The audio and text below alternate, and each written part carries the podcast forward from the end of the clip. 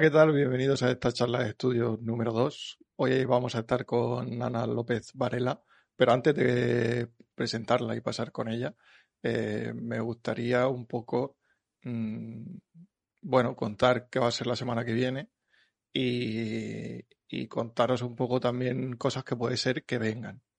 Va a haber un programa de cine y series, seguro.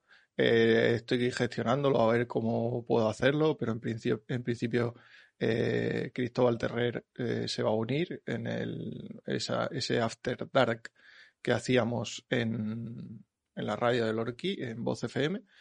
En principio puede ser que After Dark eh, se haga ahora, a partir de ahora aquí. Y, y bueno, y voy a un poco, a lo mejor una vez a la semana, a hacer eh, otros directos para hablar de las eh, películas que se van a estrenar, que yo haya visto, cosas que haya visto que me apetezca, que no vayan a entrar en un programa, eh, o sí, pero me apetezca hacerlo a mí solo, y va a haber, intentar que por lo menos haya un directo a la semana por ese lado. Y, bueno, iré contando más cosas. Me podéis ver en Twitter, obviamente, esto para los de YouTube o los que nos estén escuchando en iVoox. Pero sí que quiero pedir una cosa antes de nada, que eh, hay un objetivo en Twitch de llegar a 50, eh, de 50 seguidores para poder, eh, el que quiera monetizar, eh, que tengamos la opción de, aunque sean dos personas, pero que tengan la opción de hacerlo. Entonces, tanto si me estás viendo en YouTube como si me estás escuchando en podcast, si no te importa, pásate por Twitch, eh, que es twitch.tv barra Cardinry Channel. Cambiará, lo avisaré, será de mi estudio en cuanto me deje la plataforma. Y, y, pasaros por allí y darle al like, porque la verdad que agradecería mucho llegar a esos 50 seguidores. Eh, nada, y vamos a empezar esta charla de estudio número 2. Eh, muy buenas, Ana. Hola, buenas tardes. ¿Todo bien? ¿Qué tal? Todo bien. Un poco nerviosa porque estoy más acostumbrada a estar en el otro lado a hacer las preguntas yo, pero bueno, espero que, que pasemos un buen rato. Bueno, a mí me ha llamado siempre la atención mucho el mundo del periodismo y ya que te tengo adelante, pues me gustaría eh, que me contaras un poco eh, ese mundo del periodismo, del periodismo en el que tú has estado y también aprovechas y te presentas un poco y que la gente te conozca y que vea un poco tu carrera y demás. Bueno, lo de estudiar periodismo es algo que tengo claro desde súper niña porque es totalmente vocacional.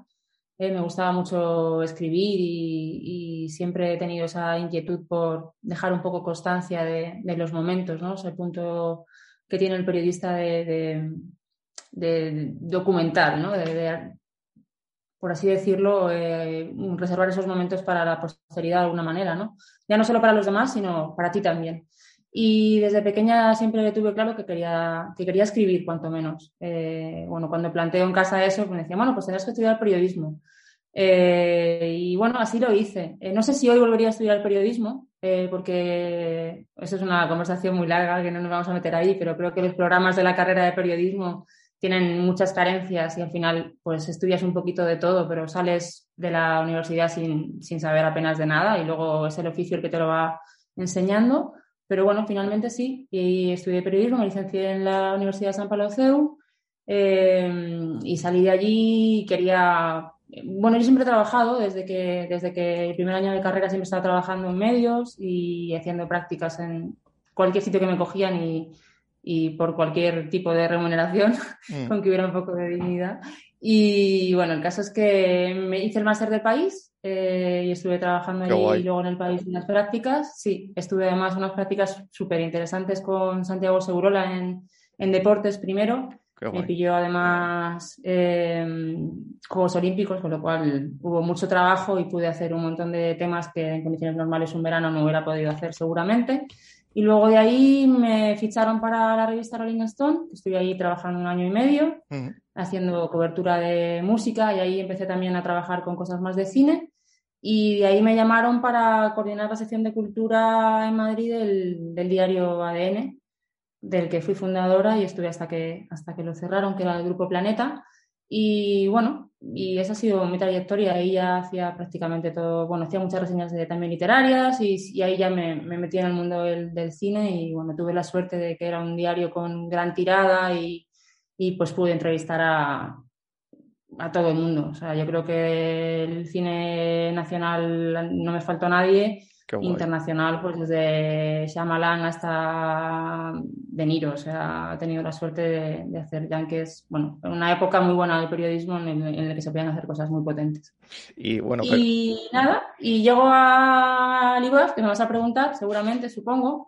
No, voy, a eh, preguntarte antes de más cosas, de lo que has contado. Vale, bueno, pues nada, un poco la trayectoria profesional es esa. Luego, cuando cierra ADN coincide con mi embarazo, tengo a mi peque, que ahora tiene nueve años, y bueno, me pongo de freelance y ahí he colaborado con un montón de, revistas. He trabajado mucho para Vanity Fair, he colaborado con Squire, he colaborado con, un montón de cabeceras, trabajo también para Vocento, hago algo de, branding content, que es eh, otro descubrimiento de los últimos años, que antes me parecía pues la muerte a pellizcos y ahora la verdad es que he llegado a cogerle un poco el, gustillo porque creo que también se puede hacer eh, muy elegantemente y con un contenido que aporte, aunque, aunque tenga un punto publicitario, pero que aporte al, bueno, Voy a repetir porque me han me han dicho en el chat que no se me escuchaba al principio y era que se ha, se ha desconfigurado. Y yo digo, pues si me está escuchando ella, ¿cómo puede ser que no se escuche? Pero sí, no se me estaba escuchando. A ti sí, todo el rato, o sea que sin problema. Todo lo que has dicho no lo tienes que repetir. Vale, perfecto. Pero bueno, sí, decir que es Ana López Varela, para, para el que no lo haya escuchado, eh, que es codirectora del IBAF y que he dicho que las, a partir de la semana que viene habrá más, más contenido en el canal, básicamente. Eh, cuando tú terminas la carrera, haces el máster del país, máster, si no me equivoco, has dicho.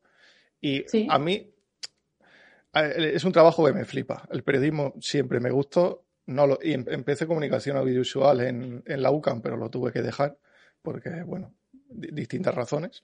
Eh, y a mí me mola que alguien de dentro me, me cuente cómo es un día a día siendo periodista en el país. Porque a mí me gusta tanto que a la misma vez me, como que me sorprende, ¿no? Y, la única información de cómo es un día a día la tienes en, pues te vas a HBO, ves The Newsroom o, cualquier serie del estilo y es el feedback que tienes, ¿no? Pero no sabes exactamente cómo es si no te lo cuenta alguien que ha estado dentro, claro. Es, es, depende del día, ¿no? Tienes días tranquilos y días que son una auténtica locura, pero lo que sí que es es, mm, una rutina adrenalínica, o sea, es una profesión en la que todos los días pasa algo, todos los días es diferente.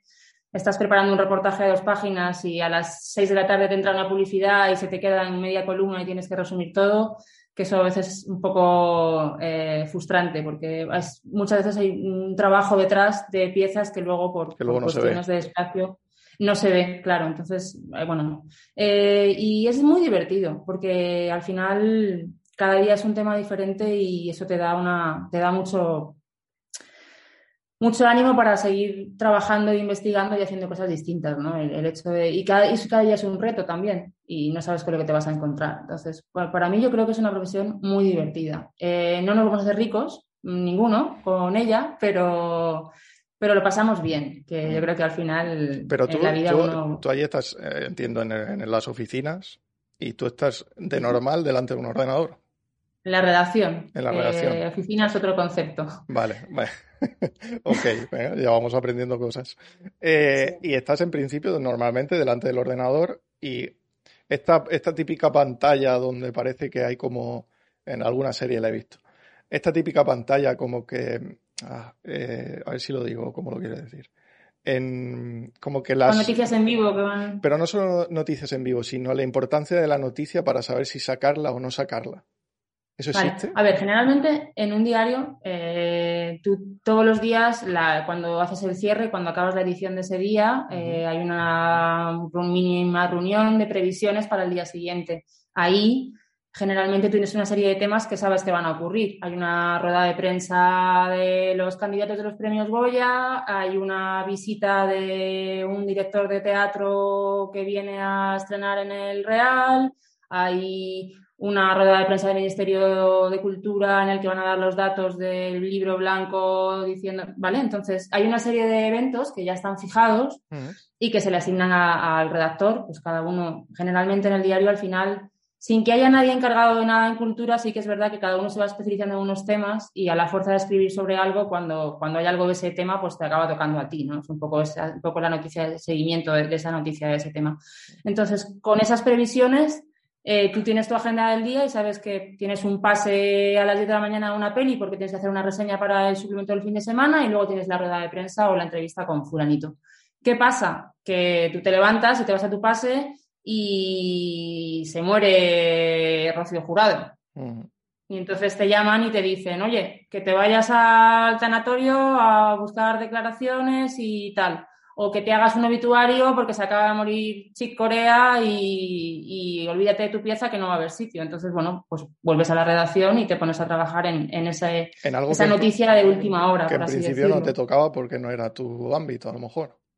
Claro, claro. Luego hay otra parte de, noticias que arman la sección de cultura, bueno, de cualquier sección, pero en este caso la de cultura, pues lo he hecho siempre, mm. en un diario que son las agencias, que hacen un servicio súper importante, porque las agencias de noticias, F, Europa Press, Reuters, van, Colpisa, van a los eventos y si tú no llegas porque no tienes suficientes redactores, te pasan un texto explicándote qué ha pasado ahí y tú lo puedes usar para dar esa noticia que crees que es importante para tu lector, pero a la que tú no has podido llegar porque no tienes redactores suficientes. Y entiendo, entiendo que pagándole a ellos lo que tengas que pagar. Sí, claro, eh, los medios grandes lo que tienen es un fijo en el que tienen un paquete de noticias y las agencias les sirven tanto noticias como, como fotografías, eh, que esa es otra, porque muchas veces, pues, eh, incluso tú tienes una entrevista con un actor, pero no han podido pasar tu fotógrafo o tu periódico porque había 15 minutos, porque es un talent internacional, y entonces han ido las tres agencias que luego sirven a todos los periódicos. Y por eso muchas veces acá vemos que es casi la misma foto, ¿no? dices, joder, han hecho toda la misma foto en el mismo sitio. Bueno, es que había dos fotógrafos para 17 medios, ¿no? al final el fotógrafo lo vende y punto. Bueno, lo vende si es freelance o, o, ya es de su empresa si es de una empresa. Ese era el esquema tradicional, eh, que cuando yo empecé en esto, que ya hace unos añitos, eh, hace 21 años que yo empecé a trabajar en esto, eh, ese era el esquema tradicional. En el momento en el que irrumpe el mundo web y online y los periódicos empiezan a tener sus, páginas web, eh, ahí entras también en otra dinámica porque muchas veces te toca hacer noticias que no van al papel, no van a la versión eh, periódico impreso, pero sí que están en la, web, en la sección de cultura. Entonces, eh, te toca trabajar más que lo que trabajábamos antes, que ya era bastante, y, y luego también empiezas a plantear los temas en el diario pensando en esa versión web y, bueno, también tiene una ventaja y es que antes estábamos muy constreñidos por el espacio y ahora puedes hacer una entrevista larga, un tema, un reportaje desarrollado y que aunque luego lo tengas que editar y cortar para el periódico, pero sí que en la web puedes dejarlo en la versión original. ¿no? pero entonces la, la gran diferencia del antiguo modelo y el de ahora es es la inmediatez eh, que te obliga a la web en lo que tú antes, pues tú te ibas a hacer una rueda de prensa y mm. tenías toda la tarde para escribir tu texto y la gente lo leía al día siguiente. Ahora tú vas a una rueda de prensa, llegas, tienes que hacer un mini texto resumiendo lo que ha pasado con cuatro titulares y lo más importante y soltarlo, intentar ser el primero que lo suelta porque cuando seas el primero más clics vas a tener, más tráfico en tu web, más contento tu jefe, eh, al final eh, funciona un poco así, ¿no? Y, luego las redes hacer Una, foto durante y la subes a Twitter, casi que mejor también. Claro, y luego las redes sociales, que era lo que te iba a decir, igual, si en la rueda de prensa mientras estaba pasando has subido un audio, has una foto y has conseguido una decla o un vídeo, pues mejor que mejor. Entonces, al final nos hemos convertido ahí el periodista en un hombre orquesta, en el que, mujer orquesta, en el que te toca hacer un poco de todo, mm. todo muy rápido y para allá, eh, y, bueno, mm, es estresante, pero también es lo que te digo, esa adrenalina, esa intensidad a diario eh, a los que nos va la marcha, pues es bastante, es bastante divertido. A mí me mola porque me va la marcha. Obviamente eh, no he estado dentro y no sé si me, a lo mejor lo odiaría. Nunca lo sabes hasta que no te metes, eso está claro. Sí, bueno, hay gente, hay de todo, hay gente que, le encanta y cuando llega a trabajar en un diario pues se da cuenta que, que esa actividad frenética pues no es lo suyo. Mucha gente que a lo mejor no se siente satisfecho con su trabajo porque piensa que su texto no está terminado, que todavía eso no está hecho, ¿no? Entonces hay gente que, acaba yendo a trabajar en, pues, en, mensuales o en revistas en las que puede hacer un reportaje y reposarlo una semana, que es algo maravilloso, y que el resultado obviamente no es igual, porque, porque no es igual, ¿no? Te puedes documentar, mm, releerlo, mirarlo y, darle mucho más eh, feedback a todo, ¿no? Y hacer una cosa mucho más elaborada.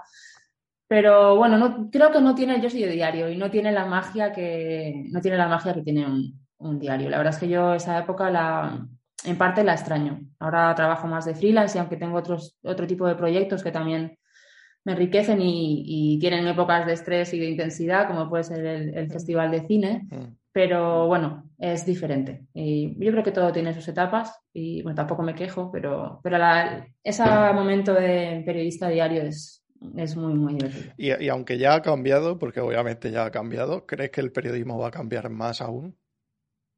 De cómo, de cómo, era, de cómo es ahora a cómo podrá ser dentro de un tiempo. Yo creo que sí. Eh, yo creo que estamos eh, mal acostumbrados. esa sensación. Mm.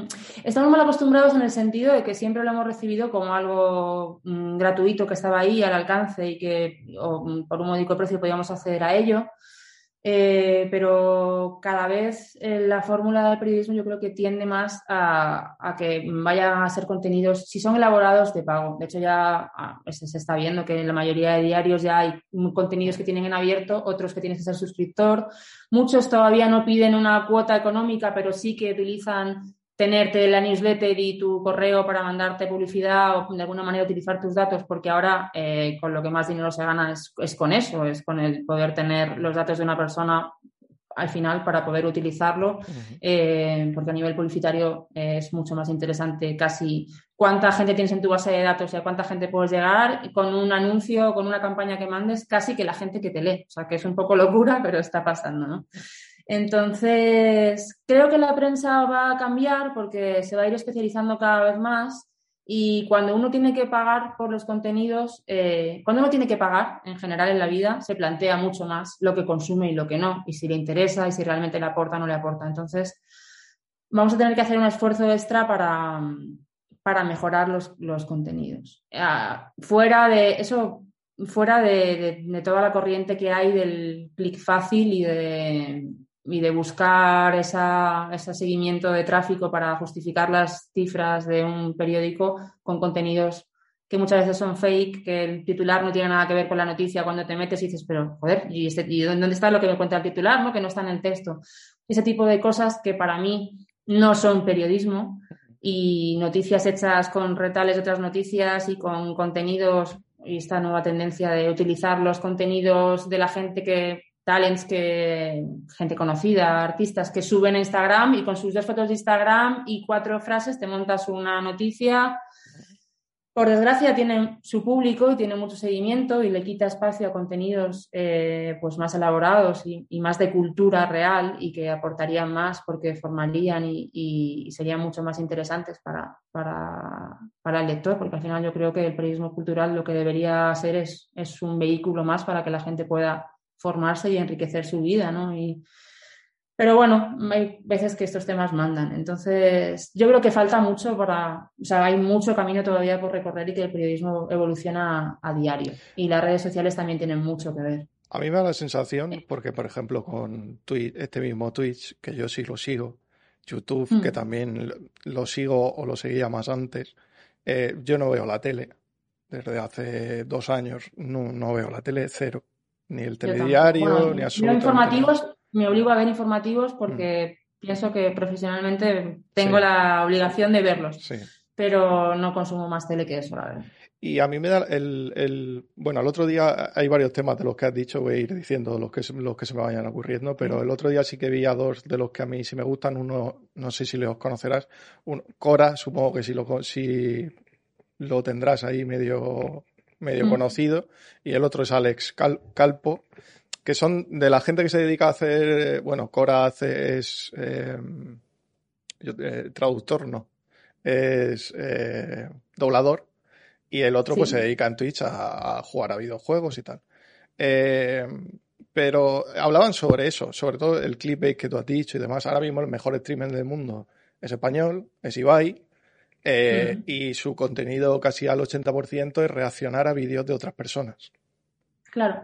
Y sin embargo, sin embargo, esta gente este hace un, directo de tres horas que luego sube a, YouTube y pone eh, tres horas hablando. Porque lo que quiere es no poner el, título, ni la miniatura sorprendente, ni contar a la gente nada. Pues no, he tirado tres horas hablando, pues tres horas hablando. Es un poco extremo, pero, pero está guay que por lo menos la gente que tiene un poco de conciencia, pues no tire por ahí.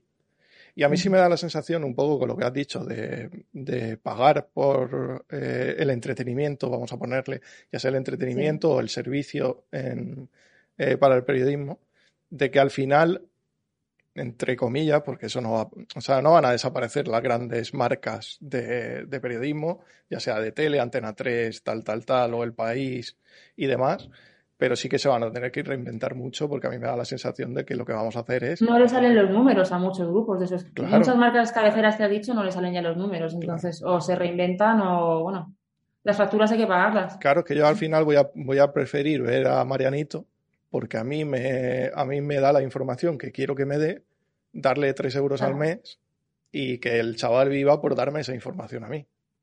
Hmm. Y ya está, porque es que ya te digo, yo no la yo te Voy a confesar, te voy a confesar que mm, eh, anoche me hice el usuario de Twitch mm. eh, porque me ibas a hacer esta charla, entrevista y como todavía no tenía claro cómo íbamos a conectar y tenía que tener la aplicación activa, me mm. hice el usuario. O sea que yo realmente es una red que, que no conozco, excepto para un par de cosas profesionalmente que ya sí que la hemos usado. Eh, yo llevo también la, estoy trabajando con la comunicación del cuartel de artillería de Murcia, que es un centro cultural eh, bueno, muy interesante y en el que ahora se ha puesto mucho, mm, mucho foco. Murcia en general se ha puesto mucho las pilas. Luego, si quieres, hablamos de eso. Vamos, a, vamos a hablar, vamos a hablar bastante.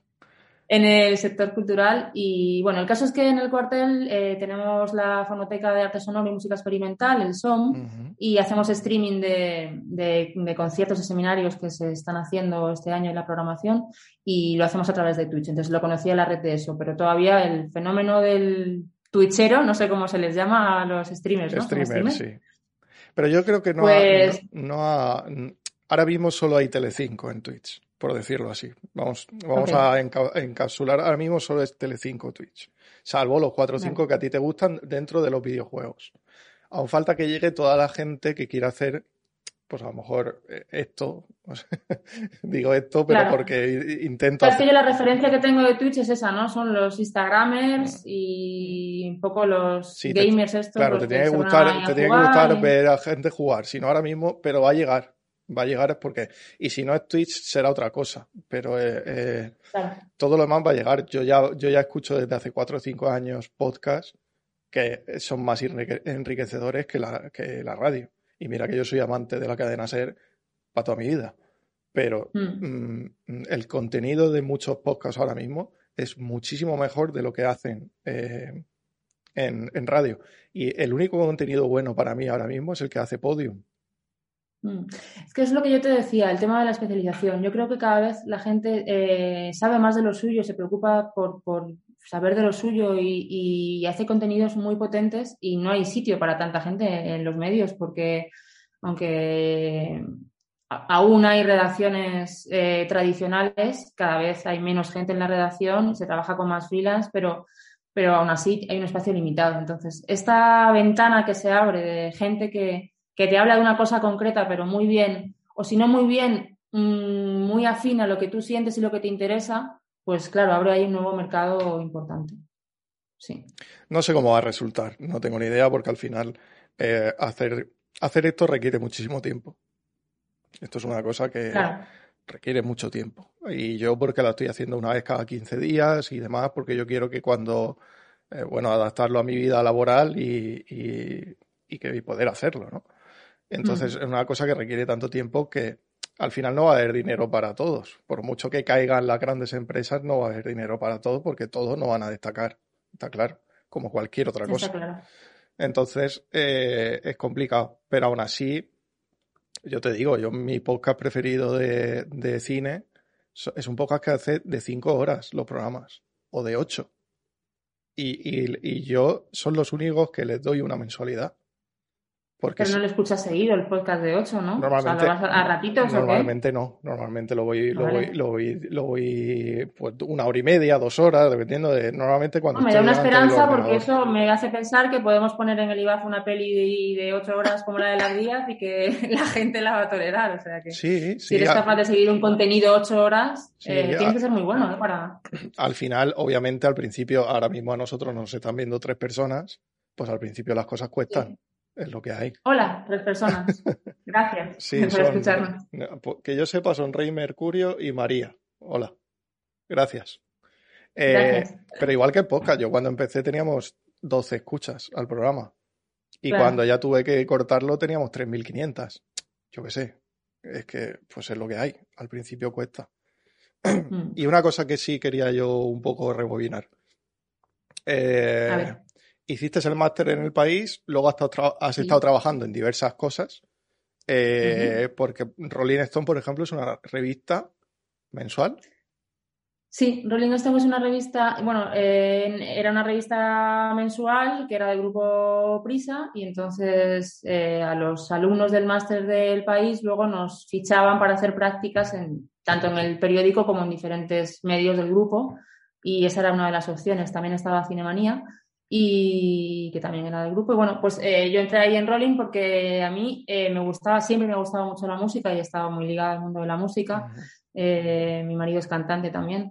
Y, y, bueno, entonces para mí era algo muy cercano y, y, me parecía una cabecera como también muy histórica, ¿no? Decir, que hayas trabajado en Rolling Stone, pues en esa edad que todavía era jovencita y me impresionaban ese tipo de cosas, pues bueno, fue una, una oportunidad y la verdad es que fue una época también eh, muy, muy bonita y el mundo de, de la música, bueno, eh, también es... Ahora yo estoy más enamorada del, del cine, creo que, que, hay otros tiempos y otra forma de cuidar más el producto y más artesana y más y, con un poco más de no viéndolo como un producto sino como más arte y con, más amor y, que la música.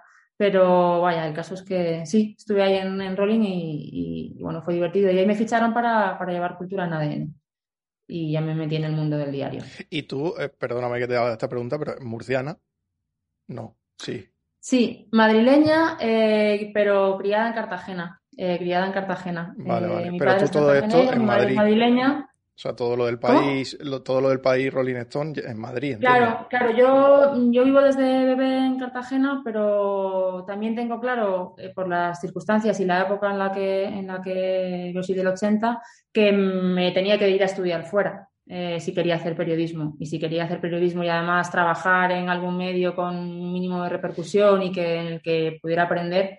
Y bueno, pues tenía que ser fuera de, fuera de Murcia. En ese momento no había, no había expectativas de, de hacer algo que fuera un poco más allá de lo local, ¿no? Yo aspiraba, mi idea, mi ambición era algo más. Entonces, por eso decidí, como mi familia materna era de Madrid y tenía sitio además para quedarme en Madrid y era como muy cómodo, mm. pues decidí venirme aquí a Madrid, que yo vivo en Madrid ahora. Ah, estás en... eh, ah creía que estabas aquí, fíjate. Sí. No, no, no, no, yo vivo en Madrid, sí, ah, sí. Mira. Entonces, bueno, pues, pues eso, aquí he desarrollado toda mi vida profesional, pero siempre muy ligada a, a Murcia por, por, lo obvio. Aparte, yo veraneo en Cabo de Palos y, y, me siento, fíjate, más murciana que cartagenera. Esto está feo que lo diga, pero Uf, la verdad es que... Una de las sí, que... Yo una de las frases más hirientes, porque es muy hiriente, pero que me ha más gracia y más me han, me han gustado fue en la universidad.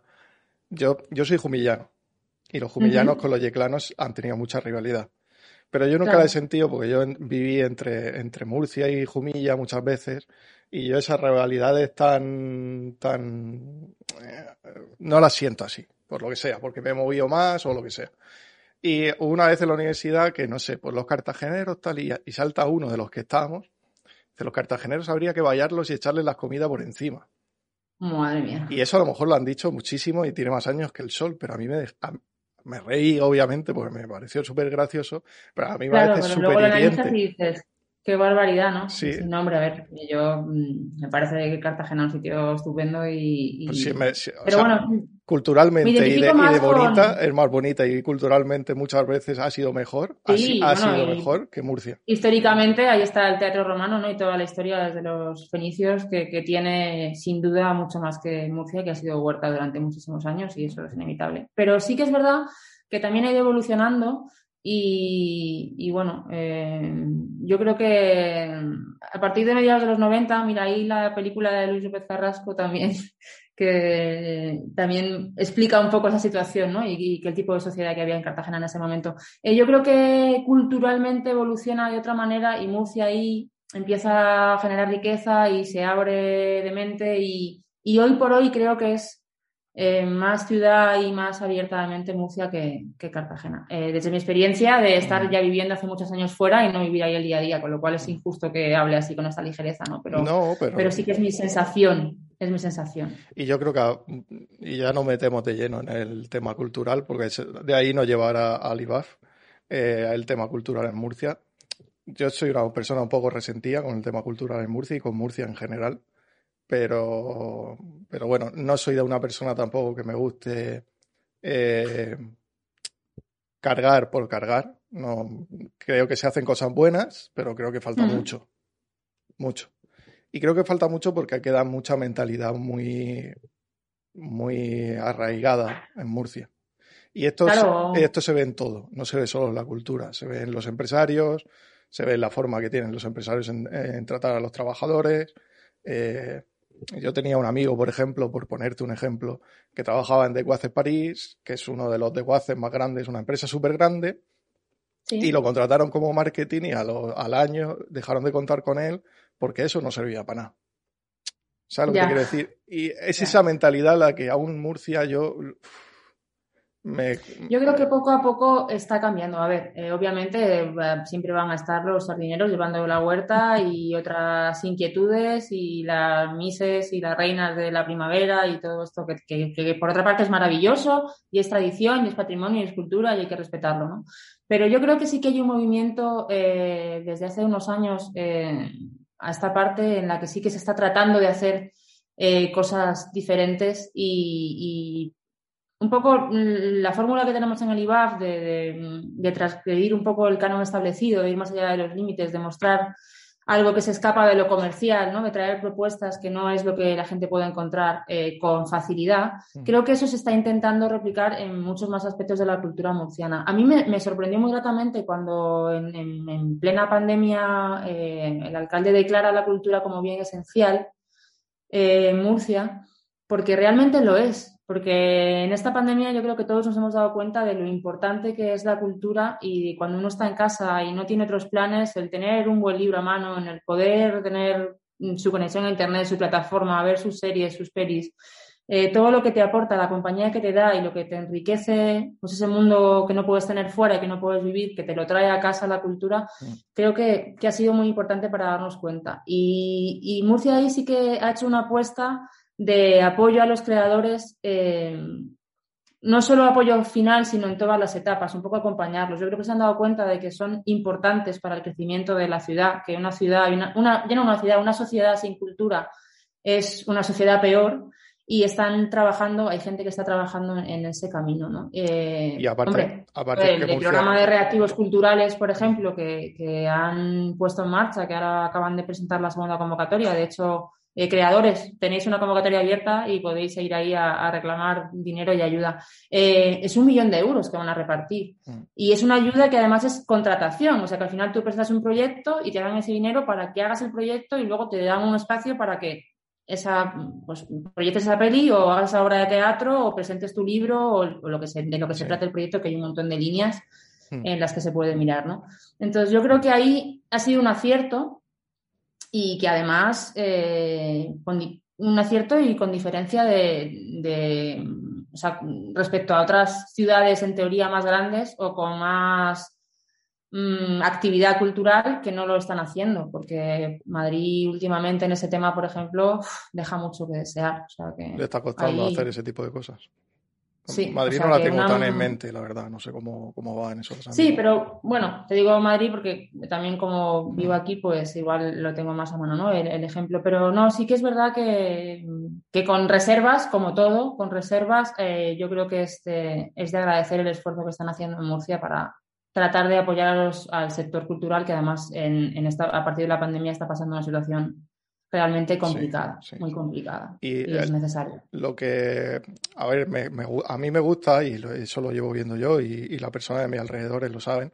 Y yo, yo digo que en Murcia se están haciendo las cosas mucho mejor de los últimos 6, 7, o a lo mejor son 15, pero bueno, yo decía 6, 7, 8 años.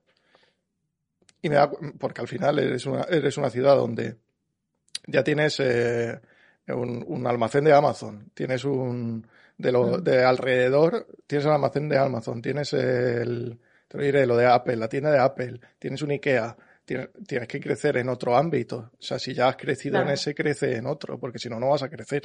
Y ahí tienes mucha razón en lo que dices, que para poder crecer tienes que crecer culturalmente, obviamente. Claro. Y, bueno, pues luego pasan cosas que, que la gente de fuera de Murcia bueno, la de dentro, mucha gente, por desgracia, no sabe que está pasando eso en Murcia, que ese es otro problema, ¿no? Que ahí está también nuestra labor de, la gente que estamos trabajando en cosas culturales en Murcia y que hacemos comunicación en Murcia, eh, de que, la, que eso trasciende que la gente se entere, ¿no? Pero, por ejemplo, el año pasado y ahora voy a barrer para casa. Eh, en el IBAF eh, tenemos la proyección de Irradies, la película de Ritipan, eh, segunda proyección mundial de la película, o sea, la pusieron en la Berlinale y de la Berlinale vino a Murcia, al IBAF, y la gente a nivel nacional me decía, pero ¿qué cojones tenéis ese, perdón, ese estreno en un festival de cine en Murcia? Cuando todo todos los festivales querrían, desde, o sea, San Sebastián, a lo que me digas, y, lo vais a tener ahí vosotros, y, probablemente vais a tener una audiencia o un aforo de sala de qué. Pues sí, pero si yo tengo 40 personas que valoran eso y vienen a la sala, bueno, fueron mucho más porque la verdad es que era muy potente y fueron más, mm. pero si yo tengo 40 personas a las que le puedo dar ese servicio y puedo hacerle llegar eso, que de ninguna otra manera va a llegar a Murcia porque era imposible que esa película se proyectara en Murcia si no era en un, en un eh, evento como el nuestro, esa satisfacción eh, no me la quita nadie, ¿no? Y yo creo que son pequeños pasitos que, en los que hay que trabajar mucho, pero que, es lo que enriquecen, ¿no? Eh, que haya gente que pueda ir a la filmoteca, que me parece una maravilla el trabajo que hacen en la filmoteca de Murcia. Hay que, desde luego, mm, la labor de Ángel Cruz es, muy interesante y creo que que la gente tenga esa posibilidad, aunque no todo el mundo vaya, pero que exista, es algo que, es, un, regalo. Yo creo que, eh, bueno, yo tenía de profesor al anterior, eh, al anterior director de la Filmoteca, no sé si es director o cómo se llame, eh, que era Cánovas, y no iba nadie a la Filmoteca. Nadie. Bueno, nadie. Irían 10 personas al día a la Filmoteca. Cánovas, Joaquín Cánovas, ¿no? Sí, y era muy triste la Filmoteca. Y a mí me parece que primero las filmotecas van a ser los cines que van a quedar, porque los cines van a desaparecer a la larga. Es una pena, no es una pena, llámalo como quieras, pero las filmotecas... Bueno, cines en, los, en, el, en, lo que es las ciudades, en el núcleo urbano... Ya no están, están en los centros comerciales, pero es que van a desaparecer también, porque el streaming se lo va a comer. Eh, yo soy de los partidarios de que yo quiero que, yo quiero que desaparezcan, porque yo quiero poder ver la película mainstream en mi casa, pero que la filmoteca siga yendo la película belga, que no la ponían en los, en los cines comerciales, que ahora en Filmin puedes ver algunas, pero sí quiero ir a la filmoteca a ver esa película. yo creo que lo bonito sería que tuviéramos la opción de ver la peli mainstream en casa, pero si tú te quieres ver eh, Star Wars en el cine, con ese sonido y con esa pantalla y gozártela con mm. tus palomitas, también tengas eh, la opción. No sé, por ahí, ahí, es mi duda de si va a desaparecer o no. Pero, pero bueno, la experiencia en la sala de cine para mí es algo. No, no lo sé, Ana. Yo es una, como una palpitación que tengo, que creo que van a desaparecer. No, no, es muy probable que pase, porque al final esto es negocio y, bueno, y son empresas y, ahora, por ejemplo, los cines están acusando mucho la pandemia y ya estaban tocados y ahora van a estarlo mucho más. Pero que como concepto creo que, perder la experiencia en la sala de cine es, una pena. Sí. Sería una pena. Entonces, eh, cuando entró Ángel, si no me equivoco, no me quiero equivocar del nombre, eh, eh, la, la filmoteca revivió. Es verdad que fue muy poco a poco porque tuvo que cambiar muchas cosas él, pero, mm. pero revivió porque de repente podías ver en la película que había ido a Venecia y que tú no la veías antes de ninguna forma. Y que, y que aquí en Murcia se está instalando otra vez en la versión original, que es una cosa fundamental para el que va a ver una película o una filmoteca. Eh, no solo porque antes no lo hicieron, sino ahora en los cines comerciales también se están poniendo las, las películas en versión original Que, por ejemplo, para mí, yo no iba, porque no me ponía la película en versión original. Porque yo la quiero ver en versión original, perdóname, pero la quiero ver así porque cómo se tiene que ver. Eh, y a mí me moló mucho. el cambio me, me, encantó, porque creo que es un trabajo cojonudo. Que luego hay días que las películas no te llaman tanto la atención, hombre, es que no se pueden llenar todo el año, todos los días con películas prometedoras. Pues no, hay que. yo creo que hay, público para todo, ¿no? Ahora hablabas de la versión original y me, entra la risa porque eh, todos los años en el festival eh, nos pasa que hay gente que entra en el cine y, luego se sale, ¿no? Y bueno, nuestro jefe de sala, Borja, que lo conocerás de sobra, O, los voluntarios que tenemos que están un poco pendientes del público y ayudan en sala. Eh, pero está todo bien, no tiene algún problema, bueno, siempre te interesa, ¿no? Porque te sorprende que alguien se vaya a mitad de un pase. No, es que, es que no lo entiendo, es que claro, es que esto, es que ¿por qué no lo han doblado? Si es que, oiga, mire, es que es una película iraní, tiene los subtítulos, pero claro, como pues no, hay gente que no lo concibe porque, porque está acostumbrado a, no tener que hacer esfuerzo, a no tener que hacer esfuerzo cuando consume cultura, ¿no? Yo creo que ahí eh, como sociedad también tenemos que eh, poner un poquito a prueba al espectador y pedirle un poquito de su parte también, ¿no? O sea, pedirle que se esfuerce un poco por, abrir la mente y, por interesarse por, esa pieza artística, darle una oportunidad y bueno, y a veces no es tan cómodo, pero, pero luego lo que aporta es mucho y, te das cuenta de que, de que oye, que, que hay más allá, ¿no? Que hay, hay, otro cine y otra forma de entender el cine y como te hablo del cine, te hablo de la pintura o de la performance o de la música, ¿no? Hay, hay... Salir un poco de la zona de confort culturalmente nos, nos, va muy bien. Que lo tengáis claro, Juego de Tronos en español es una telenovela mala, muy mala. ¿eh? y en inglés es genial. Total. Es así. luego es que hay personajes además que es que no, te los pones en español y dices, es que no, ni la voz, ni el color de la voz, ni la intención de, la interpretación, es que, es que te cambia, te cambia de que te caiga un personaje bien a que te caiga mal y de, que te enamore a que no. O sea, y, siempre digo lo mismo, total respeto a los dobladores, porque de verdad que lo hacen súper bien. Además, los españoles pueden ser uno de los mejores dobladores del planeta, pero las cosas se tienen que ver en versión original. Y ellos que se dediquen, pues, a, lo que tenemos que hacer es nosotros, películas de animación, para que ellos tengan trabajo. Punto.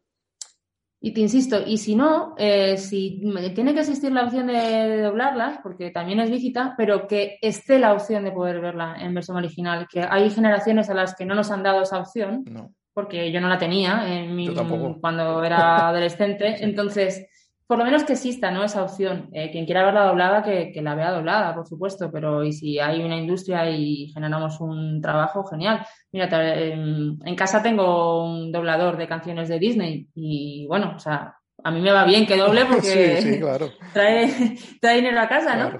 Pero, pero es verdad que, bueno, que es, eh, es otra canción. Y que puede ser igual de bonita y estar igual de bien hecha, pero al final pues ya es eh, otra, otra, otra voz y otra letra y el concepto cambia, ¿no? Y, bueno, pues uno creo que lo interesante es ver esa obra en cómo la concibe su autor de manera original, sin...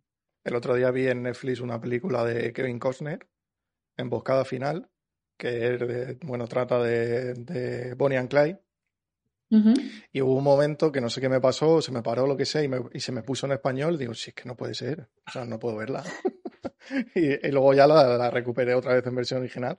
Ya de repente no era Kevin Costner, era otra cosa totalmente diferente. Hay mucha gente que cuando escuche esto va a decir, vaya dos snobs, pero bueno, eh, yo creo que. Bueno, yo a la gente. A lo bueno se acostumbra, a lo bueno se acostumbra uno y es una cuestión de abrir un poco. A la gente que, que, he llevado al lado oscuro de, la versión original, me lo han agradecido al final.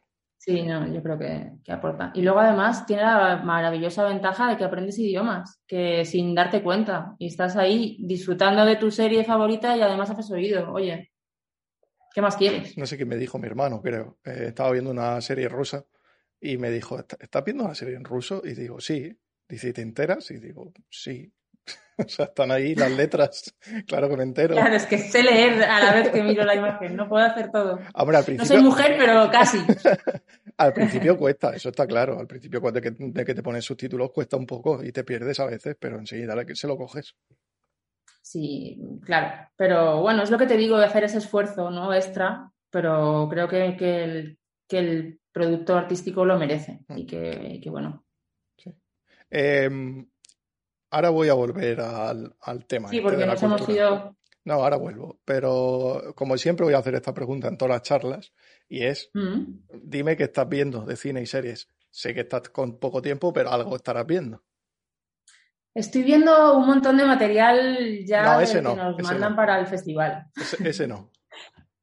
Pero, y, tengo poco tiempo, es verdad. Pero estoy revisitando ahora un par de series. Eh, yo en casa, bueno, yo duermo muy poco y entonces para desconectar un poco del trabajo, mi medicina, sí, yo me duermo una media de cuatro horas y mi medicina es, consumir series y, pelis, ¿no? Y entonces pues a veces veo las series antes y luego las revisito con mi chico porque las vemos juntos o porque creo que le va a gustar y las vuelvo a ver. Y creo que es algo muy interesante el ver las películas o las series dos veces porque ves lecturas nuevas y te aportan cosas que no has visto en una, en primer visionado.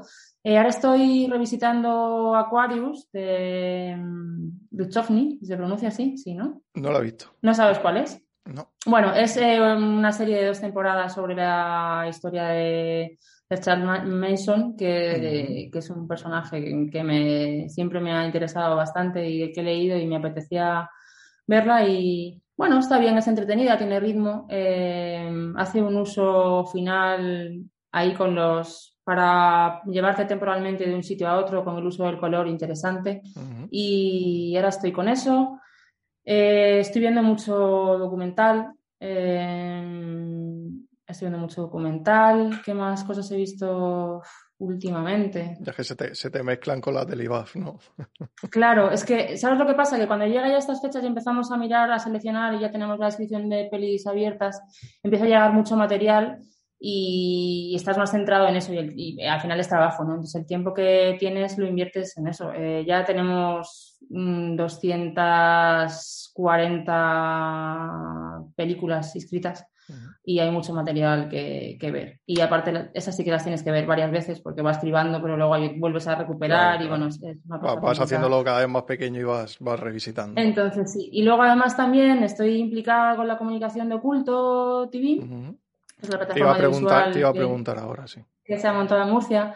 Y entonces estoy viendo también contenidos, eh, de, sobre todo mm, producidos y creados por gente de Murcia, y estoy un poco ahí en bucle con eso ahora, la verdad. Eh, la, eh, la, intención de oculto es... Eh,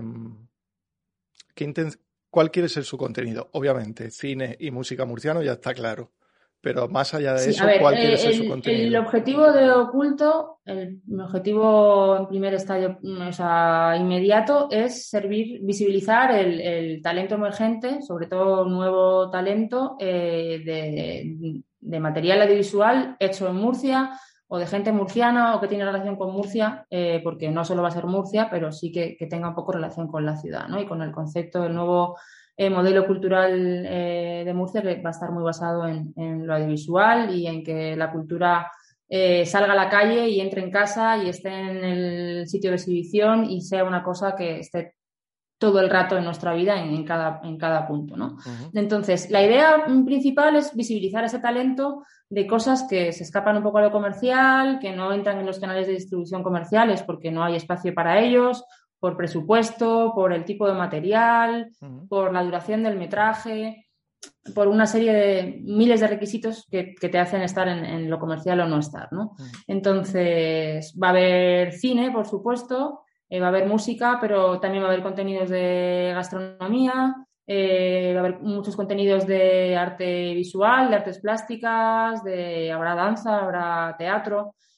También va a ser un pasito más eh, para ese apoyo de reactivos culturales de esa gente que ha hecho esos proyectos gracias al dinero que le ha podido dar el ayuntamiento para que tengan ese, esa mm, ventana de exhibición, por así decirlo. Entonces, gente que ha hecho un corto gracias a reactivos, pero que ahora, bueno, pues el corto no encuentra distribuidora y ha hecho su ruta de festivales, pero no acaba de encajar, bueno, pues se va a poder ver en oculto eh, y de esa manera se le da una nueva vida ¿no? a, ese producto cultural de una manera. Entonces, bueno, luego va a haber canales, eh, hay, canal del IBAF, queremos que haya más canales de, más festivales eh, de, de, la región y de fuera de la región, eh, de y de todo tipo de instituciones y de asociaciones y de colectivos que hagan algo por la cultura en Murcia, ¿no? que tengan ahí su espacio eh, y que puedan llegar a más gente, porque al final de lo que se trata es que pues en Murcia tienes tu público y te van a ir a ver X personas,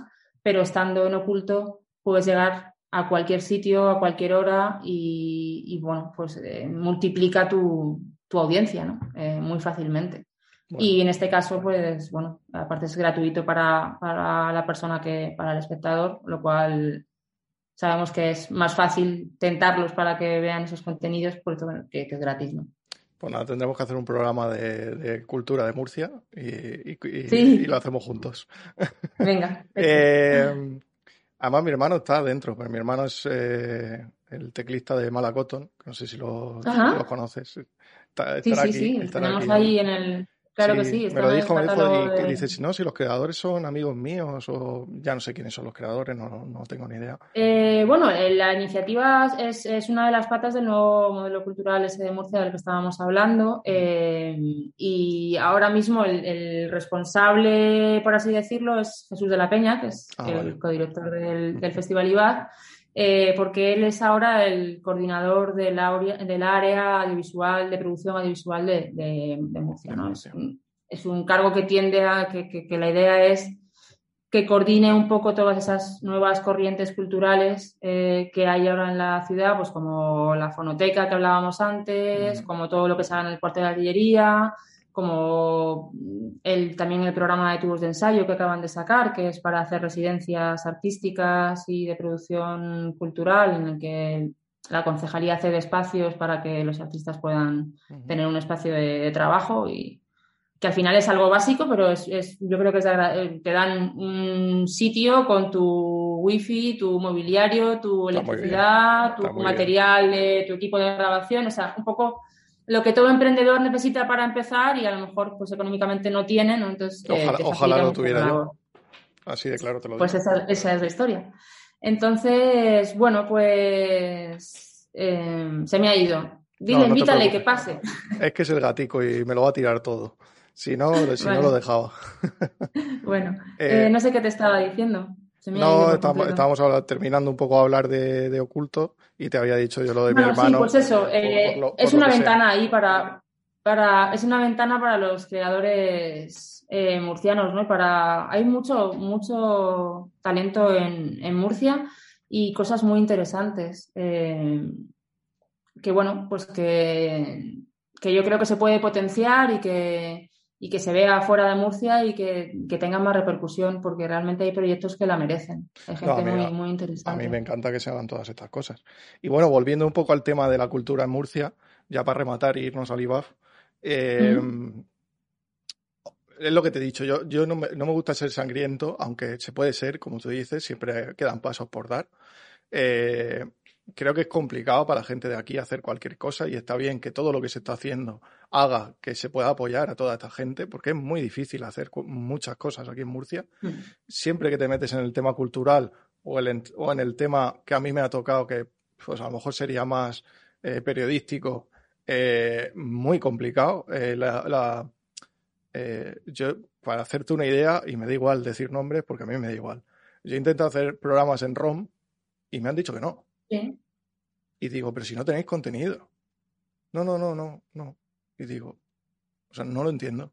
Estás ofreciendo un contenido a veces gratis. nuevo da miedo, ¿no? Yo creo que es, es, una cosa humana que hay mucha gente que, que, lo nuevo y arriesgar le da miedo. Mm. Entonces. Y te, eh, cuento esto no, por, no por llorar, sino por una experiencia, o sea, de, mi experiencia, de decirte, pues pasan estas cosas eh, y, y, y, al final no entiendes por qué no son capaces de mirar lo nuevo.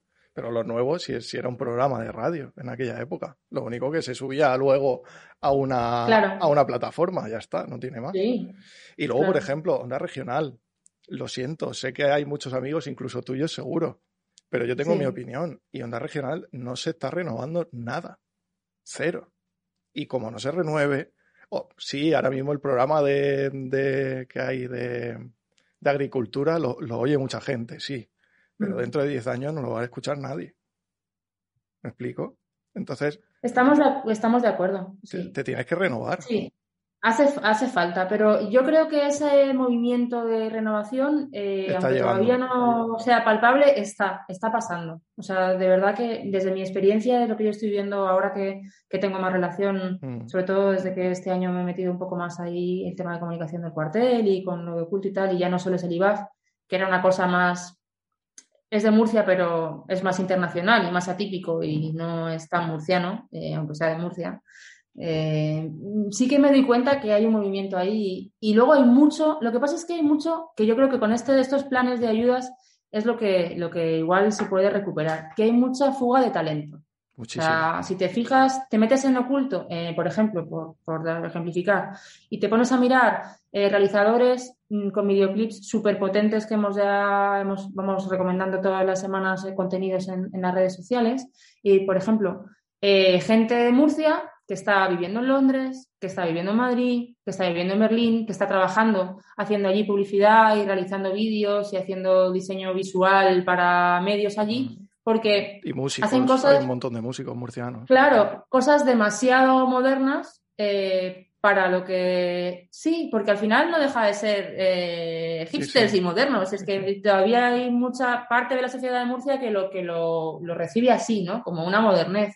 Bueno, pero esa modernez es arte y fuera de Murcia y fuera de España incluso, hoy más se va haciendo cosas muy interesantes de música, eh, bueno, aparte del grupo de tu hermano que... Sí, hay más, hay muchos más. Que mola mucho, pero no, pero Mavica, que, que ha hecho unos videoclips que se con Javier Lara, que son impresionantes, Pablo Serrano, o sea, hay un catálogo ahí de gente que tú ves el producto y, y no es por nada, pero es que podría ser un grupo americano con una producción americana o el superventas de países nórdicos. O sea, mm, la estética, todo es súper fresco y súper interesante.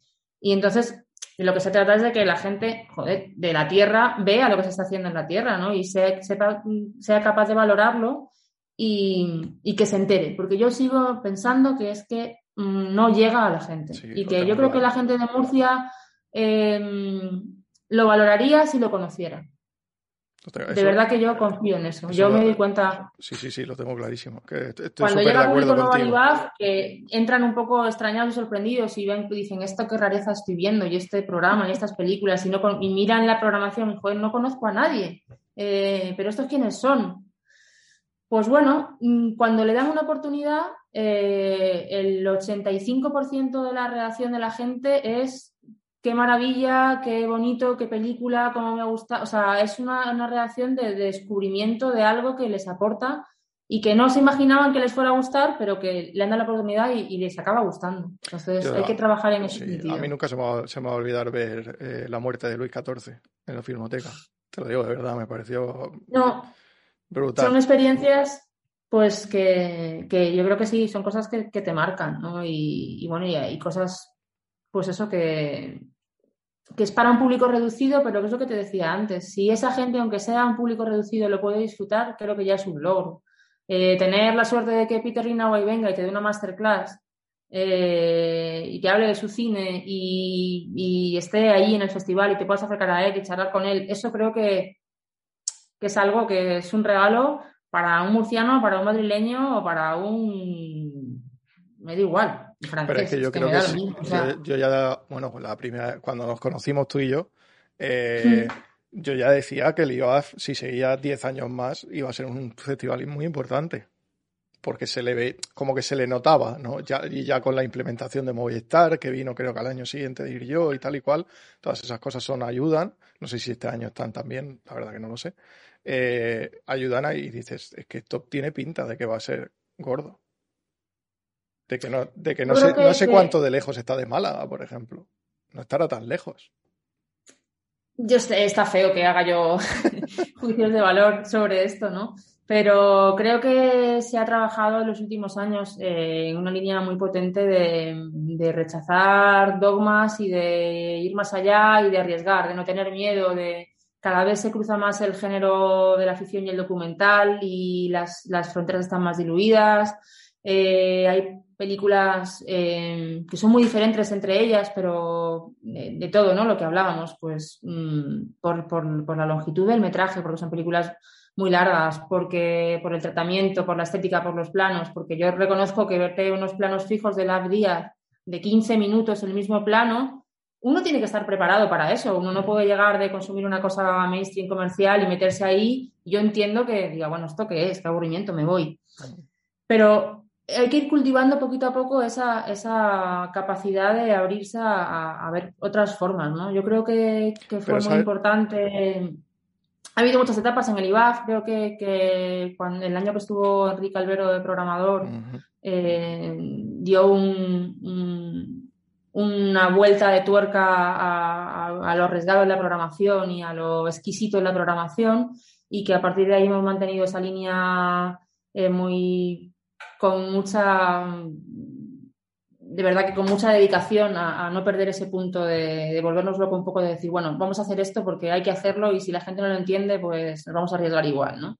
Pero yo creo que, una cosa lleva a la otra. O sea, eh, cuando trajeron parásitos hace no tanto, eh, tuvieron que repetir y repetir y repetir porque se llenaba y se llenaba y se llenaba y se llenaba. Y estuvo tres o cuatro días cuando iba a estar solo un día Parásitos en la Filmoteca. Y eso es gracias a, todo lo que, se hace. Claro, viene con un premio detrás. Sí, da igual, pero si, no, eh, si la Filmoteca no tuviera ya toda esa actividad que tiene, con vosotros, con vosotros y con ellos mismos, no sería Estamos igual. de acuerdo.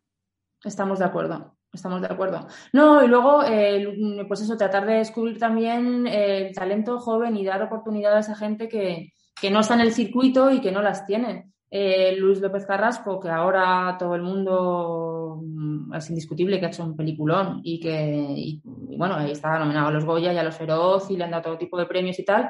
Eh, esa película está financiada con. Eh, el IBAF ha apoyado esa película o sea, y, los trabajos anteriores de Luis y, y hemos traído al IBAF el futuro y, otras de sus, de sus, de A mí me suena ver alguna película suya, sí, creo, en el Probablemente, sí. Eh, y yo qué sé, eh, fijarte en, en, realizadores como Andrés, Duque, como Andrés Duque, como Luis Patiño, gente, eh, bueno, pues otro, otra concepción de cine, ¿no? Que, que, que, hay que apoyar, porque es la vanguardia y es lo que nos, lo que nos va a llevar a, salir de ahí, ¿no? De ese círculo vicioso de ver siempre lo mismo, consumir siempre lo mismo y, no ver más allá. Y yo creo que, mira, aquí hay, hay cosas, obviamente la mayoría que yo conozco están pasando en Madrid, pero tú conocerás todos poderosos, entiendo. Hmm. Por lo menos a Arturo González Campos, eh, eh, eh, ya no me sé ni los nombres de los demás, pero bueno, los cuatro que van allí, ellos mismos cuando empezaron les resultaba un poco imposible que fuera tanta gente a verlos.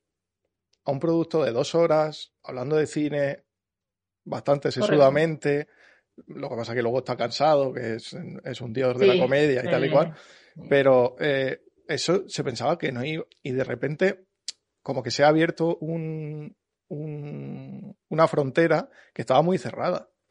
Y que es verdad que si tú no tiras las piedras a hacer un festival al principio más pequeño, donde puedes, no puedes traer seguramente las películas que a ti te gustarían, traes dentro de las que te gustan las que puedes, o, la, o de la visión que tienes, traes las que puedes, porque yo entiendo que el IBAF el primer año pues se trajo lo que se pudo dentro de lo que se quería, y pero luego se te va abriendo el campo porque has trabajado para ello. Claro, a ver, todas las ediciones eh, tú tienes unas aspiraciones y planteas una, un concepto, ¿no? Eh, Lourdes eh, Pérez Izquierdo, que es nuestra coordinadora de programación este año, por ejemplo, ella tiene su concepto de lo que quiere mostrar, las líneas de lo que cree que es ahora lo que, lo que hay que enseñar y, por dónde van los tiros, ¿no? De, lo último y lo, y, lo que a ella más le apetece, ¿no? Pero luego el mercado te da las opciones de traerlo o no traerlo, porque hay películas que están comprometidas en otros festivales y por fechas no pueden venir a Murcia porque ya se han comprometido, porque por derechos es complicado, porque bueno, luego hay que negociar los fees y ver lo que te piden para venir, para no venir. Eh, y tenemos un presupuesto y hay que hacer muchos números y darle muchas vueltas, pero sí que es verdad que ese prestigio que hemos ido labrando y esa, ese reconocimiento y ya te digo, más desde fuera que desde Murcia. Ahora em, se empieza a tener en Murcia, pero ha sido antes el reconocimiento internacional que, hemos tenido en Murcia. Eso hace que, que los directores, que, que, los realizadores, que los creadores quieran venir a Murcia porque le parece un sitio interesante en el que estar. Porque mm, tener el sellito del IBAF en el cartel de su peli de qué ha pasado por selección del IBAF, para ellos es un punto a favor y un valor añadido. Eso creo que es nuestro, nuestro logro personal y, un poco de lo que estar orgullosos, ¿no? Que, se valore eso como un sitio en el que hay que estar y por el que tienes que pasar. Y creo que hemos tenido cosas muy potentes y muy interesantes y, bueno, y ¿qué te voy a decir yo que... Que yo no sepa. Que bueno, hay muchas cosas que, tú no sepas, ¿no? Pero hay muchas cosas que no sé, la verdad, pero bueno, sí, sí hablé con, hablé con Belén, obviamente en su época cuando yo estuve yendo. Eh... Yo llego al IBAB de la mano de Belén, en Zurunzaga. ¿Que tú llegaste por Belén, has dicho? Sí, yo ah, de la mano Quería que decías yo y digo, no, no lo sé. Yo, mando un mensaje, no sé. Sí, somos, somos amigas eh, personales y hace, nos conocíamos hace muchos años y ella entra en comunicación en el festival y me llama para. Pues cuéntame, que... cuéntame que era la pregunta que quería hacerte para entrar ya del lleno en el IBAB. Cuéntame cómo entras, sí. Pues llego por, llego por Belén porque ella se va a encargar de llevar la comunicación y necesita una segunda, alguien que, que le, que le ayude, más a lo que era tema propiamente de prensa, puesto que ella también estaba más con temas de marketing y, eso a la vez. Entonces, bueno, me llama y me pongo a trabajar con ella y ahí empiezo, empiezo en comunicación y, bueno, eh, al final yo creo que el IBAF es, es una cosa muy familiar. Es un proyecto en el que lo pasamos muy bien, disfrutamos mucho y, acabas sintiendo muy tuyo, ¿no? Es algo en el que le pones el corazón, independientemente de que tengas, eh, trabajes y tengas una remuneración como todo trabajo va a tener, pero creo que cuando entras ahí en el mundo IBAF das un pasito más allá, ¿no? Entonces, bueno, pues me he ido metiendo y para mí ya es, es mi proyecto, ¿no? Y lo, lo siento así, entonces en la mm, evolución del festival y los tiempos y la gente y el equipo, pues me he ido llevando hasta, hasta llegar a la codirección el año pasado, que esta es mi segunda edición como codirectora. Y bueno, sigo también coordinando y estando en, tema de comunicación porque no lo puedo evitar, pero bueno, ya con otras responsabilidades y también un poco más con la, el puzzle y la foto general, ¿no? De todo lo que es implicar. Enterándote de todo y participando en todo. Claro, son muchas cosas. Hay muchos aspectos hay que cuidar. Eh, quiero decir que esto sí que lo voy a decir eh, porque creo que, se lo merecen y es que el IBAF es eh, fundamentalmente su público y su gente y ahí hay una parte de voluntariado fundamental que, que, sin eso sería muy complicado hacer un festival como el nuestro porque al final el equipo es un equipo pequeñito eh, demasiado pequeño para todo lo que hacemos. Y, esa parte de voluntariado y toda esa gente que se vuelca con, nosotros en, los 10 días de festival eh, la verdad es que para nosotros es un regalo porque sin ellos sería muy muy complicado. Y varias salas, porque yo en la última, en la última edición que estuve ya estabais en Centro Fama también y había varias salas y claro, tiene que haber este gente. año además tenemos novedad en ese sentido porque aparte de la Filmoteca, que es nuestra casa y ahí no nos mueve nadie porque nos encanta estar en la Filmo y nos sentimos súper queridos y aparte es el, un poco el, sitio lógico, ¿no? Del de IBAF, o sea, es que es su, lugar natural en el que tiene que estar. Ya no se puede pero sí que nos vamos a, como sede nueva al cuartel de artillería. Eh, vale, es que se están haciendo muchas cosas allí ahora. Sí, eh, se renovaron los pabellones y las instalaciones. La verdad es que ha quedado todo muy, muy chulo y hay mucho espacio y muchas eh, oportunidades. De hecho, una de las ideas, te voy a dar ahí una exclusivilla, es que queremos hacer eh, cine en la calle. Queremos hacer más cine en la calle y sacarlo de la sala. y además, este año, con todo el tema de la pandemia, en la que, bueno, Estamos trabajando, pensando, nos hemos ido a junio por fechas. Eh, el festival es del 28 de, perdón, del 18 al 26 de junio. Eh, y bueno, eh, pues estamos trabajando como que todo va a ser un festival al uso. Pero también tenemos un plan B de, de lo que puede ser un festival que tenga que ser híbrido o incluso online, si el COVID no lo permite, ¿no? Entonces, pues hemos tenido la idea de aprovechar la plaza de armas que hay dentro del cuartel de artillería para hacer ahí unos pases eh, de cine al aire libre, que yo creo que Murcia, junio, con esta temperatura maravillosa que tenemos, va a ser una, experiencia súper agradable. Y allí hay ahora mucho sitio para hacer los talleres y todos los seminarios que hacemos y todas las actividades de formación, que es otra cosa en la que estamos trabajando cada edición porque haya más formación y más opciones de, para que la gente se forme y, pueda esos días eh, estudiar cine y, bueno, y, vivir el cine de muchas maneras y una de ellas es como eh, con, talleres y con, y con educación, pues hay unas instalaciones buenas y muy grandes y que nos permiten, nos van a permitir hacer muchas cosas presenciales incluso cuando tengamos que estar teniendo todos los protocolos de, COVID que ahora hay y que son El año pasado, ¿cómo fue el tema? Se, suspendió, entiendo. Nosotros no. Eh, nosotros fuimos el último festival que se hizo en España. Vale, es que yo, el último me, festival... me, pilló trabajando mucho y no, no me enteré. Eh, fue la última, o sea, el último festival que se hizo al uso, eh, con, con, sin ningún tipo de, de, medidas de COVID, porque nosotros Acabamos el 7 de marzo, fue del 28 de febrero al 7 de marzo mm. y nos confinaron el 12 de marzo, ¿no? Por ahí fue el primer confinamiento. O sea que, nada, a los cuatro, a los cuatro días de terminar el, festival vino toda la, la locura. Bueno, eh, pues, pues la, ilusión... por lo menos la pudisteis hacer.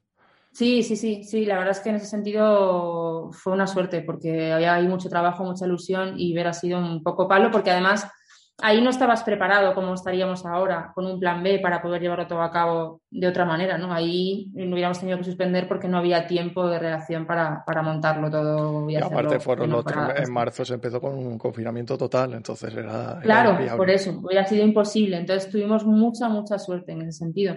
Y ahora tenemos la ilusión de volver a ser, eh, igual que fuimos el último que se celebró, el primer festival al uso que, o como de la vieja normalidad, por así decirlo, que vuelva a ser, porque bueno, al haber ido a junio son, manejamos ya unas fechas en las que si todo va bien, eh, pues bueno, tenemos la ilusión de, que vaya a poder ser presencial y podamos estar juntos y ver a nuestra gente y a los IBAFers y charlar de cine y tomarnos nuestras cañas y bueno, y, disfrutarlo, ¿no? Porque no son solo los pases de las pelis en, la sala, el IBAFES, yo siempre lo digo, es mucho más, ¿no? Esos tiempos muertos en los que la gente se conoce, interactúa, mm. charla, puedes hablar con el director que viene de visita a presentar su peli, puedes hablar con gente del sector, con los jurados, con gente de prensa que viene a cubrir el festival.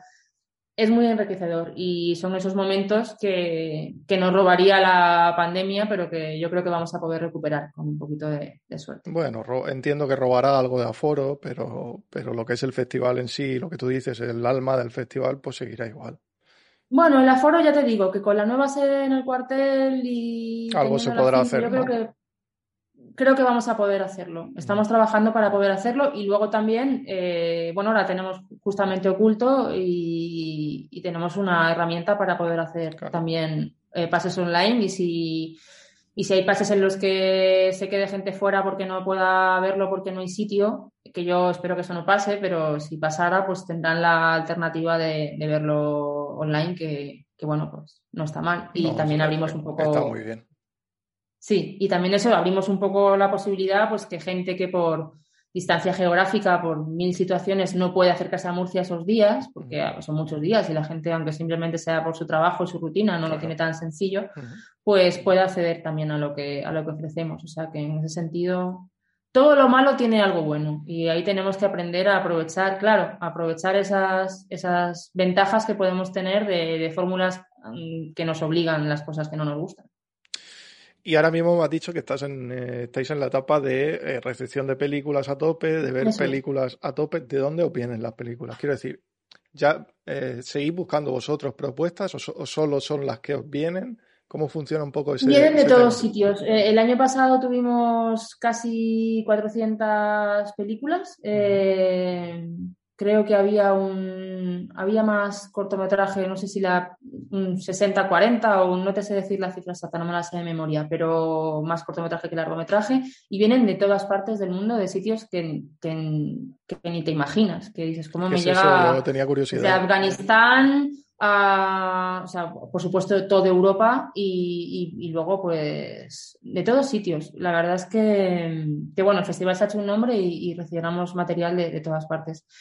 Nosotros eh, buscamos y miramos y obviamente para el concepto del festival, eh, pues Lourdes va a muchos festivales. Este año pues no ha podido ir porque no se han hecho, pero los ha podido ver online o de la manera que hemos podido, como todos los festivales. Mm. Seguimos trabajando por, por ir, ver y conocer y descubrir, pero luego llega todo el material eh, que también nos llegan cosas siempre muy interesantes y siempre muchas sorpresas que, llegan porque llegan. Entonces, bueno, hay un trabajo ahí compartido y un poco de todo.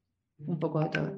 Y luego lo bonito es que cuando empiezas una edición no sabes cómo va a acabar siendo el programa. O sea, porque no sabes qué material vas a recibir, qué tipo de películas, y luego tú vas hilando un concepto Muchas veces se quedan fuera de la selección películas que nos parecen maravillosas, pero que intentamos darle una unidad y no encajan con el concepto de ese año del festival. A veces las incluimos porque nos parecen necesarias y aunque no encajen, pues van a ser porque, porque son necesarias, porque lo merecen. O sea, bueno, hay siempre sorpresas y eso hasta el último momento no, no se define. Ya, eh, sin ir, yo el año pasado, ya te digo, no, no estuve muy, muy atento porque no pude. De hecho, me acuerdo de estar, pues el jueves, que sería de la semana, de estar en Lorca hasta la una de la mañana trabajando. Eh, o sea, que, que, no, eh, fue imposible. Eh, el, cine, el festival se ha instalado en una proyección de cine de un género concreto, de un género más dramático, más social, más menos de, menos de suspense, de cine negro. No sé si me explico lo que quiere decir. Sí, te, entiendo. No creo que tengamos un género definido. No, no, podrías definir una temática del Festival ni mucho menos. No, no lo creo. Sí que es verdad que nos hemos eh, situado en el arriesgar con, mucho tipo de fórmulas y de géneros distintos. Quiero decir, eh, en el IBAC te puedes encontrar casi cualquier cosa estéticamente y audiovisualmente hablando, ¿vale? Eh, el año pasado el premio del cortometraje lo ganó un corto eh, de animación, Carne, de Camila Cater, que es un corto maravilloso. Eh, y era animación, que es una cosa que no, no ha habido mucho a lo largo de la historia del IBAC, no, no, ha habido mucha animación y el año pasado estaba y, ganó premio. Mm, hay cine documental, porque hay bastante cine documental. Eh, luego hay cada vez, porque yo creo que además es una tendencia del, nuevo cine y de los nuevos realizadores y un poco de esa vanguardia de la que hablamos, en los que la ficción y el documental están muy mezclado y no sabes bien eh, qué género es. No, o sea, no hay un género de una estética definida, sino que es mucho más abierto, es una, una pieza audiovisual viva que va te va aportando cosas y que no, no, no tiene una no le puedes etiquetar, no le puedes poner una etiqueta. Em, luego tenemos las sesiones de cortos que, que ahí hay cosas eh, muy chulas y muy raras y cosas que son casi más piezas de videoarte y de fotografía y que mucha gente no diría ni que es una película como tal, con el concepto de película que se tiene tradicional. O sea, creo que nuestra filosofía ha sido eh, encasillarnos en no encasillarnos. ¿vale? Sí, de, por así decirlo. Sí, de que al final eliges dentro de una temática por, por, encajar un poco, pero que no te cierras nada. Eh, y, otra más que una temática no es un género, es más el concepto, ¿no? Es el, el, por ejemplo, el año pasado era la exploración de lo poético y ahí explorar lo poético se puede hacer con muchos tipos de fórmulas audiovisuales y de muchas maneras. Entonces, esa es la riqueza que creo que aporta el festival, ¿no? Que un concepto eh, una filosofía, una estética se puede abordar eh, desde muchos puntos de vista y de muchas maneras. Y eso es lo que tratamos justamente de, mostrar al espectador. ¿no? ¿Te está llegando, está llegando también cine asiático? Ha llegado también cine asiático. coreano, tal, cual, cual. Sí, sí, hay de todo. Y cada vez hay más, hay más mezcla y, y bueno, y todo tiene su, su sitio. Obviamente Luego están los gustos personales, ¿no? También Es, evidente que somos un equipo el que tenemos unos gustos y bueno, tú vas un poco haciendo tu festival con lo que a ti más te atrae en ese momento. Pero hay de todo, por supuesto. Y no nos cerramos a nada, que creo que, eso es fundamental. Qué guay. Sabes que mm. si, me dijeran a mí, yo siempre tiro para mí, no sé por qué. Eh, si me dijeran a mí qué es lo que más te gustaría hacer dentro del IBAF, seguramente sería ver, ver toda todo y, ¿sabes? Ver, eh, eh, tomar parte de la decisión de, de, de, que entre y que no. Yo creo que eso sería lo que más me gustaría. Entiendo que también tiene que ser pesado porque te puedes comer muchas cosas que, que sean difíciles, no voy a decir ni malas ni buenas, simplemente más difíciles. Eh, em, pero tiene que ser muy bonito encontrarte. Cuando de, verdad terminas una y terminas encantado, eso tiene que ser genial. Porque dices que lo he visto yo y, y 200 personas más. Es muy emocionante, es muy emocionante eso, porque además tú, te enamoras de piezas, pero hay muchas y, ya te digo, la ves y la vuelves a ver a las dos semanas eh, porque has visto una cosa parecida y no sabes, porque luego también hay, hay fórmulas que se repiten. Este año Obviamente hay mucha, mucho material pues que hecho durante el confinamiento y que trata un poco esas sensaciones que hemos vivido en la pandemia todos. Entonces, pues también tienes que decidir, no puedes dar cuatro pelis que tengan la misma temática, o la, ¿sabes lo, que te quiero decir? ¿no? Entonces, eh, bueno, es una apuesta continua, ¿no? Y, y al final, pues tienes ahí un vínculo emocional con todo ese material que, es muy bonito. Y luego verlo cómo llega a la sala y cómo lo recibe el público, si le gusta, si no, si lo entienden más, lo entienden menos. Si encima tienes la suerte y la posibilidad, que espero que este año la tengamos, de recibir al, equipo de, la película y, que te la cuenten y comentarla con ellos. Y bueno, la verdad es que es, muy agradable. Yo me acuerdo eh, con La Peste, el poder hablar con la actriz, no me perdóname, pero no me acuerdo su nombre. Eh, Patricia Arnaiz, que está ahora. Con Patricia, eso fue un gusto, además. Súper mm. maja ella y nos lo pasamos súper bien. Seguro que luego fuisteis a tomar algo por ahí con ella. Seguro. Todo ello, pues está muy chulo. Y luego te quería decir, eh, y todo esto para los que se quieran apuntar, que lo vean ahora o, luego en YouTube o en el podcast. Eh, el seminario, que no sé si se sigue haciendo o no, pero bueno, si no es el seminario, lo que se haga, eh, está muy guay. A mí me gustó mucho. Seminario de, crítica. De crítica está muy chulo, muy, muy chulo. Es, para mí, eh, una de las cosas más importantes, y te voy a decir, incluso fuera del festival, que se hacen en, Murcia. O sea, a nivel de educación, de formación, es una gozada. que los profesores Tener la posibilidad de que esté ahí Carlos Heredero, que es una eminencia de la crítica, o que esté Jordi Costa, o que esté eh, todos los profes que tenemos, eh, Jara Yáñez, que, mm, las clases son de verdad una maravilla. O sea, y además es un seminario gratuito en el que lo único que hay que hacer es darse prisa para escribirse y no quedarse sin plaza, porque todos los años se llena y tenemos lista de espera. Es una gozada. Y luego mm, cada vez habrá más, este año habrá más cosas que el pasado y el, y el pasado hubo más que el anterior. Tenemos un taller de, mm, sobre de cine, sobre música de cine, vamos a hacer cosas de series también porque hay que ir incorporando y creo que es una realidad que tenemos que incorporar al festival. Eh, los talleres que hacemos para niños eh, de cine experimental y de, y de arte sonoro son una pasada. Y ver niños tan pequeños haciendo los trabajos que hacen, que además hacen unos cortos que luego solemos proyectar en la gala de clausura del festival, son alucinantes y de verdad que los ves y podrían haberlo hecho unos niños o, el último director de moda porque es que son una pasada. Eh, son los que más nos sorprenden los niños siempre, todos los años. tenemos muchas actividades de formación muy interesantes y creo que todo eso que rodea a lo que es la sección oficial y las predicciones del festival es tan o más valioso que, las películas en sí que traemos. Sí. Pues bueno, no te quiero robar tampoco mucho, muchísimo más tiempo, que ya está bien. Yo entiendo que para, las personas una hora y media es, un rato largo. Eh, bueno, yo espero no haber aburrido a nadie. La verdad es que, estaba nerviosa al principio porque. Pero a que luego se te pasa. Lo he pasado bien, todo perfecto. Luego se te pasa. Ya, además, otra cosa es que tuvieras que hacer una entrevista de, pregunta todo el rato, ¿sabes? De esas entrevistas de televisión, de voy a, voy a ver qué te saco. No, es una charla y es distinto. Voy a ver qué te saco. Dame una información del IBAF que no sepa nadie. No, lo que pasa es que cuando estás tan acostumbrado a hacer tú las preguntas y a estar detrás, eh, pues siempre como que te te violenta un poco más, ¿no? te sientes un poco, fuera de sitio, pero, pero la verdad es que nada, está divertido. Eh, cosa súper importante, antes de terminar. antes, eh, antes de nada, antes de nada, habéis subido los premios. sí, te iba a decir justo ah, eso. pues eso, dilo, dilo. Eh, sí, la cuantía de los, de los premios de sección oficial ha subido mm, generosamente y de manera importante. El premio de largometraje, que antes eran 8.000 euros, ahora son 10.000. Y el premio de cortometraje ha subido eh, a 6.000. Antes eran 2.000 y ha subido a 6.000 euros. El, corto ha, pegado un buen pelotazo, sí.